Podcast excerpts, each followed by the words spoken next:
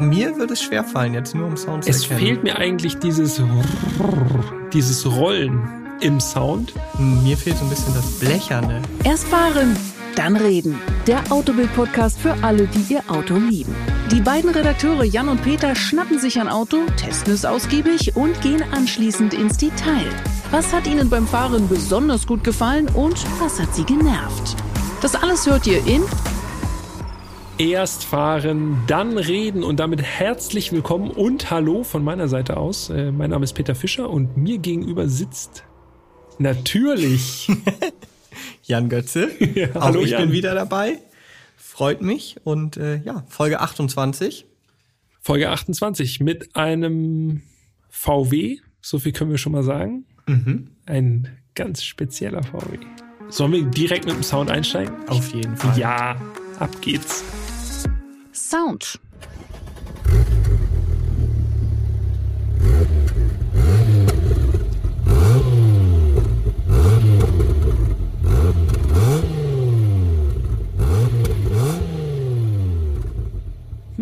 Ich finde, es ist nicht so charakteristisch, der Sound. Man hört es ein bisschen so An ein, zwei Stellen hört man so ganz speziell Ja. den Sound. Es- Aber mir würde es schwerfallen, jetzt nur um Sound zu es erkennen. fehlt mir eigentlich dieses dieses Rollen im Sound. Hm, Mir fehlt so ein bisschen das Blecherne. Aber es war auch äh, die Serienauspuffanlage. Vielleicht sind wir ein bisschen, äh, haben wir da eine falsche Erwartungshaltung, weil wahrscheinlich viele beim Sound auch ein bisschen nachgeholfen haben bei diesem Auto. Es ist Nicht der, nur beim Sound übrigens, ne? ja, nee, auch, nee, Überall auch eigentlich bei Leistung, dem Auto. Optik, volles Programm. Es ist der VW Golf 3 VR6. Der Sechszylinder im Golf 3. Das erste Mal, dass der Golf einen Sechszylindermotor hatte. Damals hat das einen richtigen Hype losgetreten. Absolut. Wir werden auch noch dazu kommen. Wir haben ja auch mal äh, unseren lieben Kollegen Willi Koch gefragt, ob er mal ins Archiv eintauchen kann und uns ein bisschen was rauszieht aus den alten Heften. Aus der Schatzkiste. Da bin ich schon gespannt, wie man Anfang der 90er Jahre das gefeiert hat, dieses Auto, oder auch nicht. oder ob man ihn vielleicht missverstanden hat. Das kann ja auch sein. Das stimmt. An dieser Stelle vielleicht erst einmal ein spezieller Dank an die Autostadt in Wolfsburg. Die haben uns nämlich diesen Golf 3 VR6 zur Verfügung gestellt. Korrekt. Auch relativ spontan, muss man sagen. Das war Ziemlich spontan, gar ja. nicht so einfach. Also auch von meiner Seite aus nochmal Dankeschön dafür, dass das geklappt hat. Tipptopp. Und wir sind mit dem Golf in Wolfsburg unterwegs gewesen. Wie hätte es anders sein können? VW-iger geht's gar nicht. Bevor wir jetzt aber auf den Golf 3 VR6 im Detail eingehen, vielleicht noch mal ganz kurz umrissen. Golf 3, logisch, dritte Generation, das ist jetzt wenig überraschend, zwischen 1991 und 1997 gebaut. Insgesamt über 4,8 Millionen Mal. Volkswagen, das Auto. nicht gerade unerfolgreich. Heftig. Muss man sagen. Ja. Schon heftig. Wir müssen einmal kurz vom, vom Protokoll abweichen. Für dich ist Golf 3, schätze ich mal, der Golf, oder? Ja, allein schon, weil an dieser Stelle kann ich ja verraten, ein Golf 3 war mein erstes Auto. Ein Golf 3, ein 1.6er, Oh. 75 PS, Pink Floyd Sonderedition. Echt? Sonderedition, okay. Normal. Habe ich äh, von meiner Mom übernommen. Liebe Grüße. Ja, Und mit dem Auto bin ich vier Jahre unterwegs gewesen. Also okay. Hat doch noch gehalten ein bisschen. der hat gehalten. Ja. Also ich muss sagen, für mich ist Golf, ich bin ja ein paar Jährchen älter, für mich ist Golf immer noch Golf 2. So vom, vom Feeling her, dieses kastige Cockpit. Schönen Gruß an meinen Kumpel Emi äh, mit seinem GTI 8V. Daran erinnere ich mich gut. Das war tatsächlich so ziemlich prägend. Jeder, der so ungefähr 25 oder älter ist, äh, hat irgendwelche Berührungspunkte mit dem Auto mal gehabt, schätze ich mal. Ja, kann ich mir auch vorstellen. Auf jeden Fall. Also Golf 3, ja, sieht man ja auch heute noch relativ häufig. Ja, die, die gehalten haben, die fahren heute noch. Ja, auf jeden Fall. Und äh, ich habe hier, weil du es ja eben schon mal angesprochen hast, mal im Archiv mir ein, zwei Artikel kurz vor der Präsentation des Golf. Oh, jetzt schon? Ja, das, das, weil das jetzt gerade so gut passt. Das ist nicht VR6 spezifisch, Ja, sondern okay. einfach nur zum Golf. Da hat unser Kollege, den ich nie kennengelernt habe, Jürgen von Gosen, hat geschrieben folgendes, ich zitiere, Mhm. ein geniales Auto wird es wohl nie geben, denn das müsste es allen recht machen, sehnigen Sportlern, sparsamen Familien und verwöhnten Generaldirektoren. Trotzdem, einer hat das schier Unmögliche fast geschafft. Seine vier Buchstaben lassen alle mit der Zunge schnalzen. G wie gediegen, O wie ordentlich, L wie langlebig und F wie fehlerfrei. Das ist doch mal Das hat gesessen auf jeden Fall. Statement, um reinzukommen hier in diese Folge. Ja. G-O-L-F. Ob der jetzt wirklich all diese Attribute vereint, weiß ich nicht, aber wir lassen das mal so stehen. Muss jede und jeder selber entscheiden. Ja. Ich würde sagen, Mann, oh Mann. der hat gesessen, ne? ja, aber wirklich, ja. Wir konzentrieren uns jetzt mal äh, auf den VR6, denn allein über den Golf oder auch den Golf 3 könnte man wahrscheinlich mehrere Folgen machen. Hier soll es ja nun wirklich spezifisch um den VR6 gehen. Und der war damals das Topmodell und, du hast es schon gesagt, ein Sechszylinder. Ein Sechszylinder in einem Golf war das erste Mal im Golf 3. Ja. Gab es dann natürlich auch noch mal im Golf 4 und im Golf 5, die es jeweils als R32 gab. Übrigens gleiches Motorkonzept, ne? Also Genau. äh, auch VR6, auch wenn das dann jetzt nicht mehr im Namen erkennbar war, aber Ja. Ja.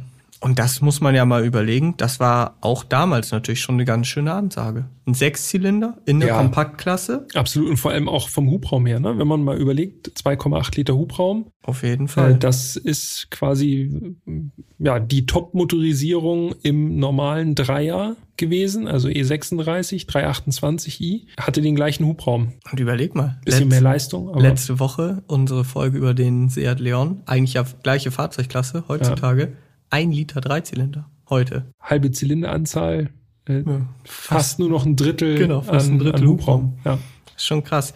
Ich finde ja interessant, als ich mich auf die Fahrt auch im VW6 vorbereitet habe, habe ich mal so ein bisschen nachgelesen, denn also für mich war damals der VW6, als ich meinen Führerschein gemacht habe, unerschwinglich und ich glaube auch damals gab es schon wenige nur noch. Das war ja 2009. Das war gar nicht unbedingt als Sportmodell gedacht. Das finde ich interessant. Also Ja. Es war eher so in Richtung Komfort oder luxuriöser Golf gedacht und für die sportlich ambitionierten Fahrer war eigentlich der GTI 16V. Mit 150 PS, ne? Genau, Und dementsprechend Vierzylinder. auch ein bisschen leichter auf der Vorderachse. Ja. Ähm, mit Vierzylinder, zwei Liter. Und VW hat selber diesen VR6 eher als Komfortmotor betitelt. Das finde ich besonders interessant, denn das würde ja auch bedeuten, dass er oft missverstanden wurde. Ja. Ich habe den VR6 damals, als der rauskam, dann auch falsch interpretiert. Also diese 174 PS, davon lässt man sich leicht blenden irgendwie und denkt, boah, das ist ja äh, ein heftig motorisiertes Fahrzeug, das muss automatisch sportlich sein. Aber da kommen wir noch in Teil 2 zu. Ne?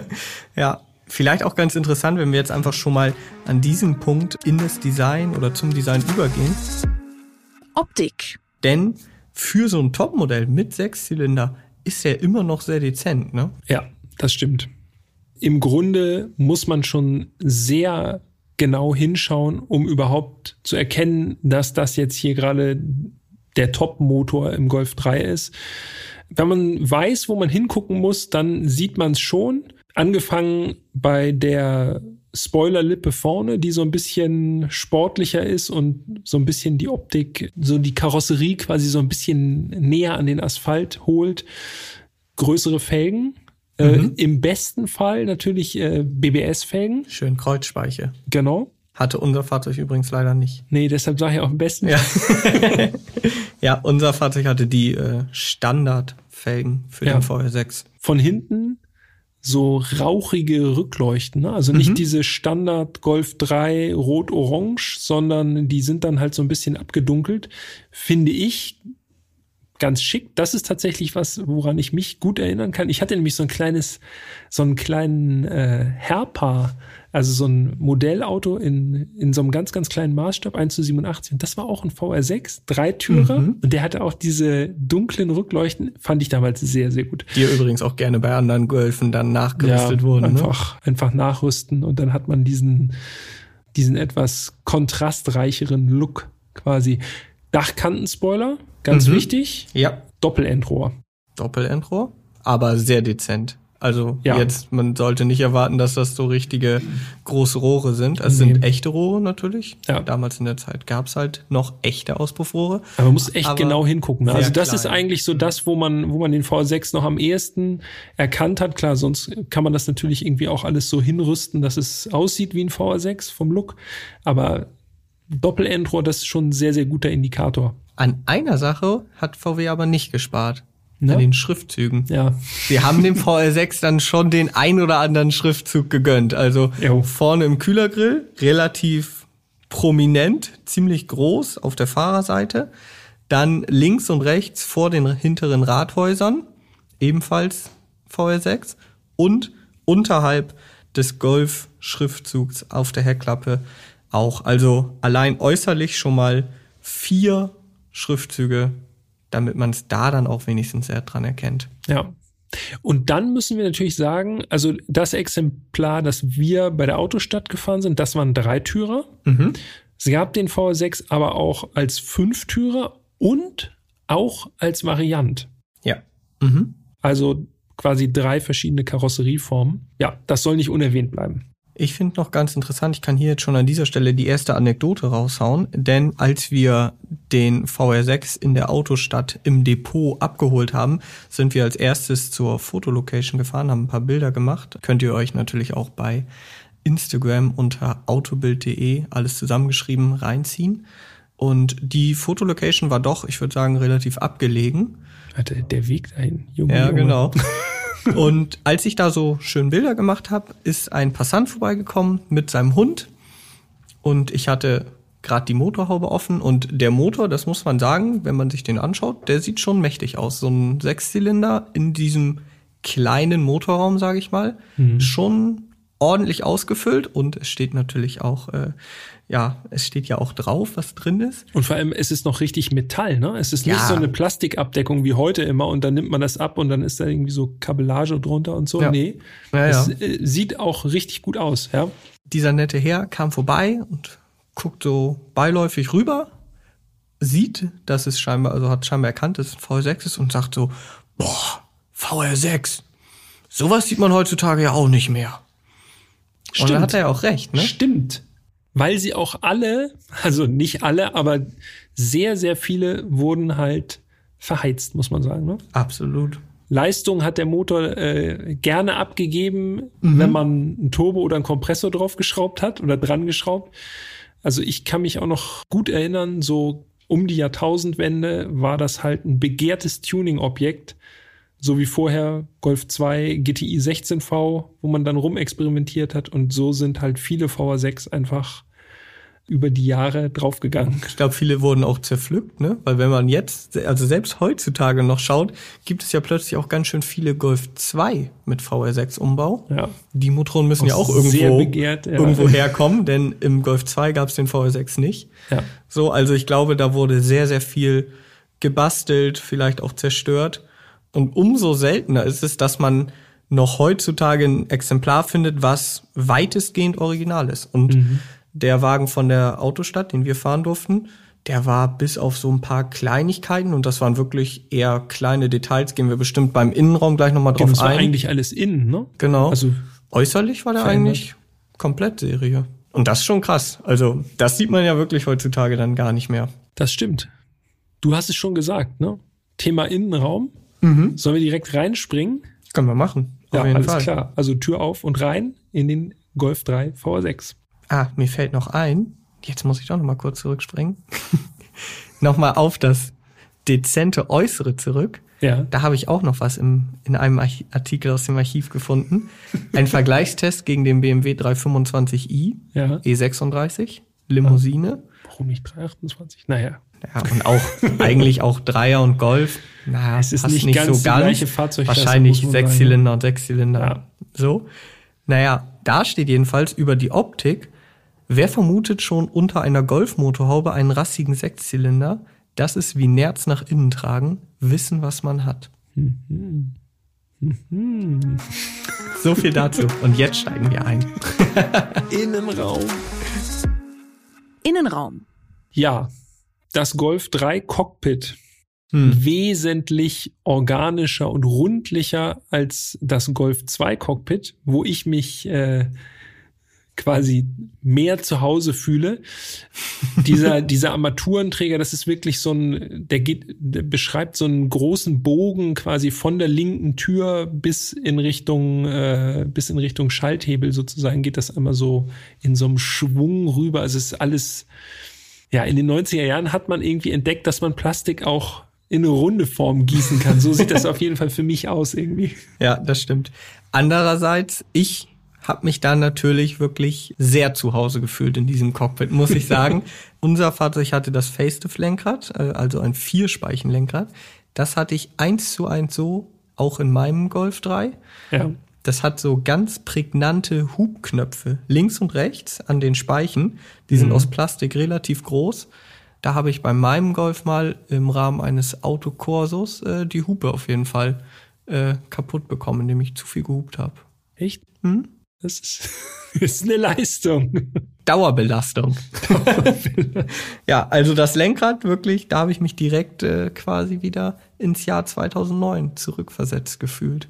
Das glaube ich. Ansonsten das Cockpit ist eigentlich, also Plastik, Plastik, Plastik. Ja.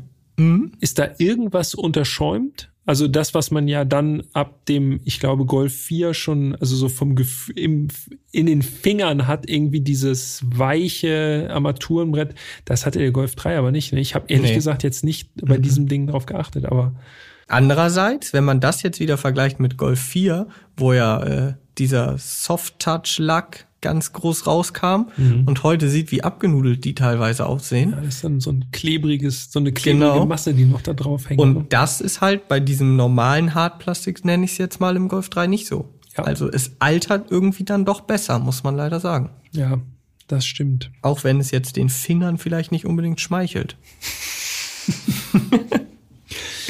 Es gab den Golf 3 ja auch, wenn man mal im Internet ein bisschen rumschaut, in der Anfangszeit noch mit einem Lenkrad ohne Airbag. Mhm. Das ist eigentlich wirklich ein herausragend schönes Lenkrad, muss man sagen, auch wenn das jetzt irgendwie ein bisschen eigenartig klingt und man das vielleicht beim Golf gar nicht erwarten würde. Aber ich muss sagen, aus heutiger Sicht super schlicht.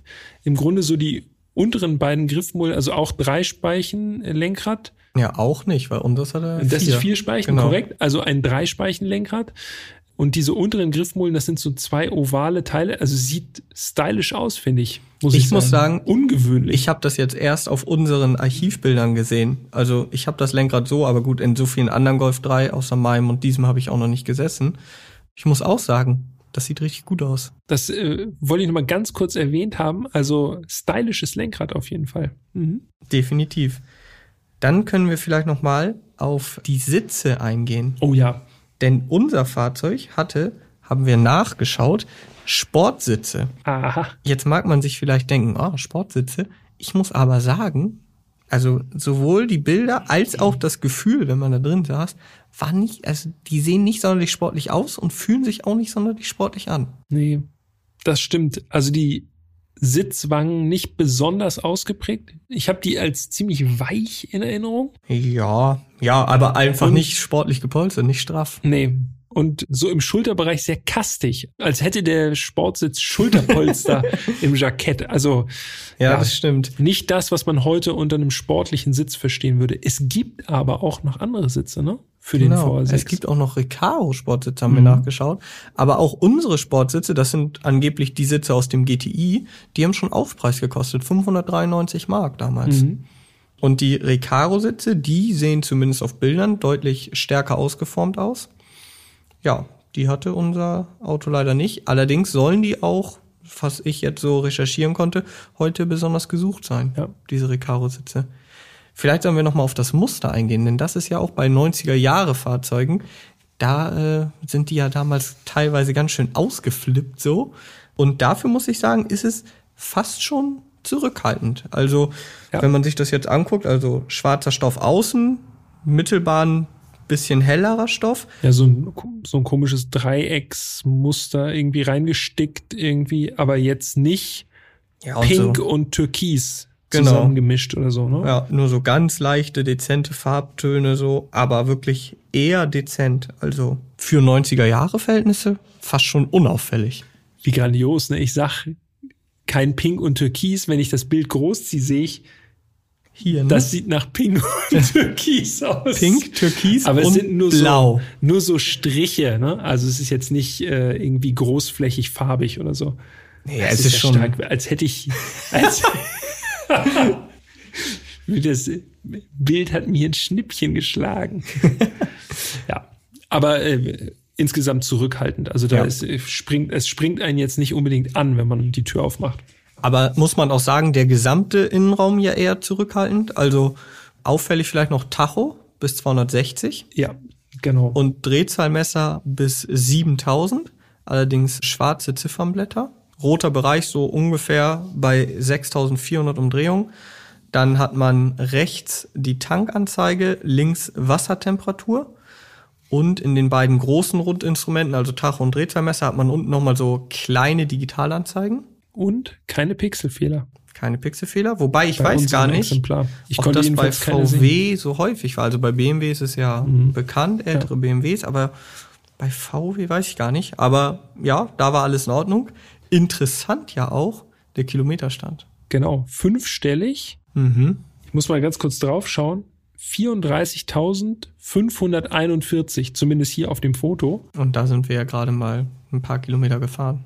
Ja, Jetzt, das ist die jetzt Sind wir Frage. am Rätsel, ne? Stimmt das? Also das war wirklich schon, das wäre wirklich schon sehr, sehr wenig, Mhm. muss man sagen. Dazu müssen wir vielleicht an dieser Stelle kurz erwähnen, das wurde uns vor Ort gesagt, dass die Autostadt dieses Fahrzeug, also genau diesen VR6, erst kürzlich zugekauft hatte. Ja. Also der Wagen war ganz neu in der Sammlung und dadurch, dass wir so spontan vorbeigekommen sind, hatten wir dann das Glück, den schon fahren zu können. Aber auch sie hatten noch nicht sich intensiv mit diesem VR6 beschäftigt. Also Ja. der Innenraum war schon gepflegt, also gerade auch so Sitzwagen und so, null abgenudelt. Ja. Aber 34.000? Auch äußerlich muss man sagen, also von außen wirklich Ja. fehlerfrei. Mhm, das stimmt. Aber die 34, vielleicht fehlt da eine Eins. Ja, also 134 wäre ja auch noch relativ wenig für das Auto. Und dann wäre es Pixelfehler. aber dann komisch, dass eine ganze Zahl fehlt. Komplett weg. Dieses Rätsel werden wir leider nicht lösen können. Können wir nicht verifizieren. Was man sagen kann, Instrumente hervorragend ablesbar. Ne? Ja. Auch mal wieder klassisch 90er Jahre. Da gibt's eigentlich kein Vertun. Also da fällt mir jetzt auch spontan kein Auto ein, wo das jetzt annähernd schwierig wäre, die Instrumente abzulesen. Ganz anders als heute. Ne? Ja, das ist einfach klar und deutlich. Man Ja. erkennt alles. Wichtig noch, weil ich das ja als ehemaliger Golf 3-Fahrer Ja, du bist der äh, beurteilen kann, in dem rechten Digital, in dieser rechten Digitalanzeige, in dem Drehzahlmesser, da wird im Normalzustand erstmal jetzt beispielsweise die Uhrzeit angezeigt, aber dann konnte man über den rechten Lenkstockhebel sich da verschiedene Werte anzeigen lassen. Also einmal draufgedrückt auf den rechten Lenkstockhebel und dann konnte man da eben unterschiedliche Werte anzeigen lassen und man sieht es auch auf dem Tacho. Ja. Man sieht halt den Durchschnittsverbrauch beispielsweise. Aber, und das ist wirklich besonders, erst recht für ein Auto aus dem damaligen Baujahr, auch die Öltemperatur. Und das haben ja heutzutage schon einige sportliche Autos nicht mehr oder gar nicht erst an Bord. Und gerade wenn man so ein sportliches Fahrzeug hat, finde ich Öltemperatur ist eigentlich ein Muss. Das stimmt. Und Öl- das und Wassertemperatur sollte man schon im Auge behalten. ja, und vor allen Dingen Öl finde ich auch noch wichtiger, weil Wasser ist ja meistens nach fünf Minuten Ja. auf Temperatur, was ja aber nicht bedeutet, dass das Öl auch schon annähernd die Temperatur hat. Und viele sagen dann ja auch gerne, ja, Wasser ist ja schon da, die Temperatur. Genau, dann nach drei. Kilometer. So, und das ist halt bei Öltemperatur hat man da immerhin nochmal ein zweites Instrument an der Hand. Und diese Funktion hatte äh, mein 1.6er nicht. also nicht, dass ich da vielleicht die Öltemperatur gebraucht hätte, aber hatte er nicht. Und das fand ich beim VR6 cool. Außerdem war der VR6 natürlich grundsätzlich schon mal viel, viel besser ausgestattet. Ne? Ausstattung. Ich habe gelesen, elektrische und beheizte Außenspiegel Mhm. gab es. Das hatte unser Exemplar, soweit ich das richtig äh, beobachtet habe, auch. Außerdem natürlich auch Fensterheber, also elektrische Fensterheber. Das ist natürlich, also für heute vielleicht eher selbstverständlich, damals nicht unbedingt. Äh, von daher ähm, muss es einfach erwähnt werden, weil das auch so ein bisschen so zeigt, dass der VR6 natürlich das Top-of-the-Line-Modell war, damals vom Golf. Und da hat man natürlich äh, sich nicht lumpen lassen. Auf jeden Fall. Elektrisches Schiebedach hatte unser Wagen auch. Auch ein, ja, heutzutage vielleicht nicht mehr ganz so häufiges Extra- oder Sonderausstattung. Und, was ich immer interessant finde, äh, ist dir aufgefallen, dass die Frontscheibe einen Blaukeil hatte?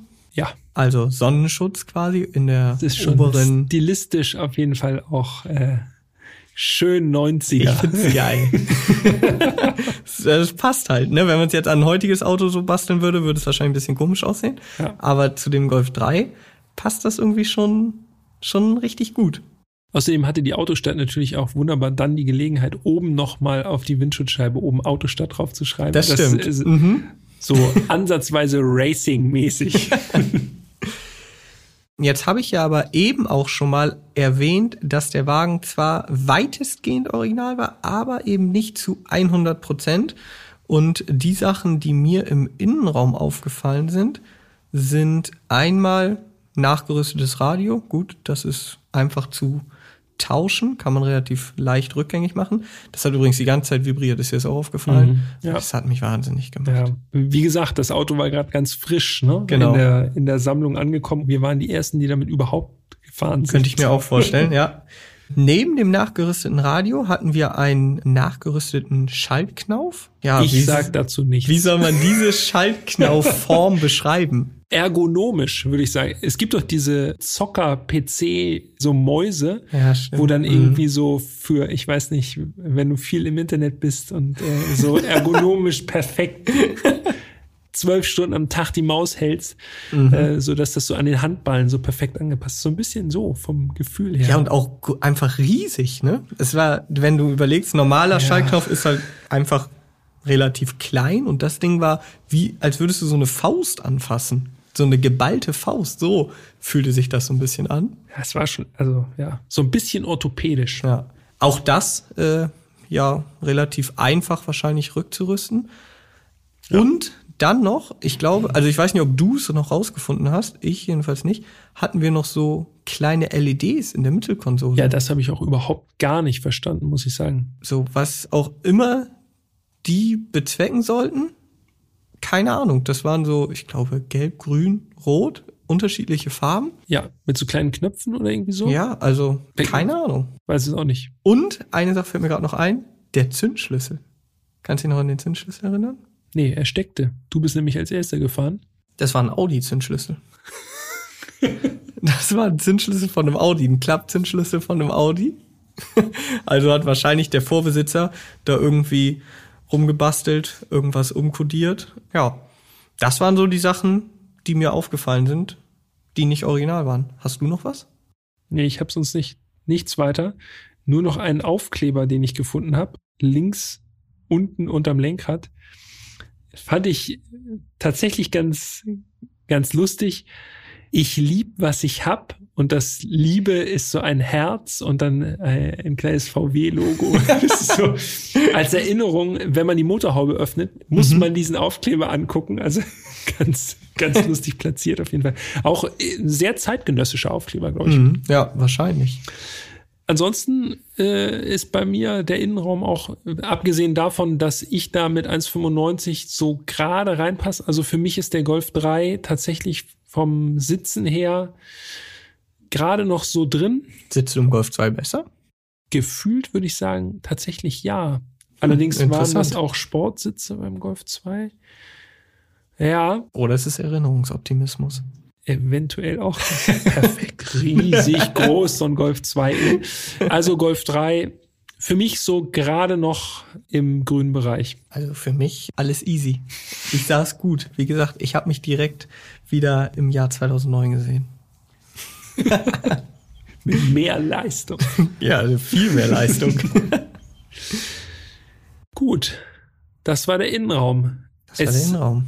kommen ja noch technische Daten, aber ich muss die Bremse reinhauen an Oh, dieser oh. Stelle. Die kommt natürlich in Teil 2. Das stimmt. nächste Woche. Und jetzt kommt Jan mit einem Cliffhanger vom Allerfeinsten.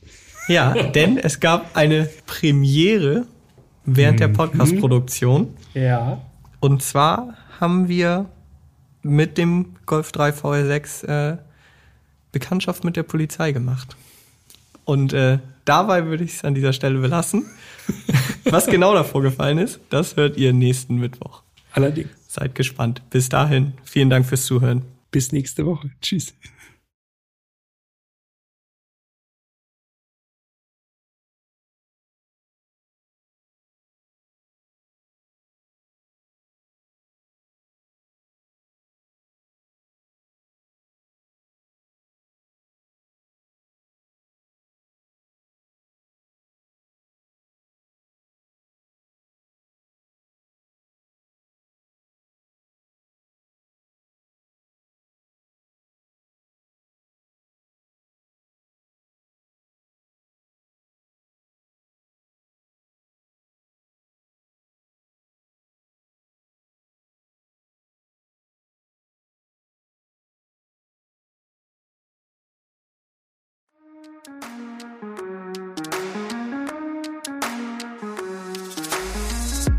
Infotainment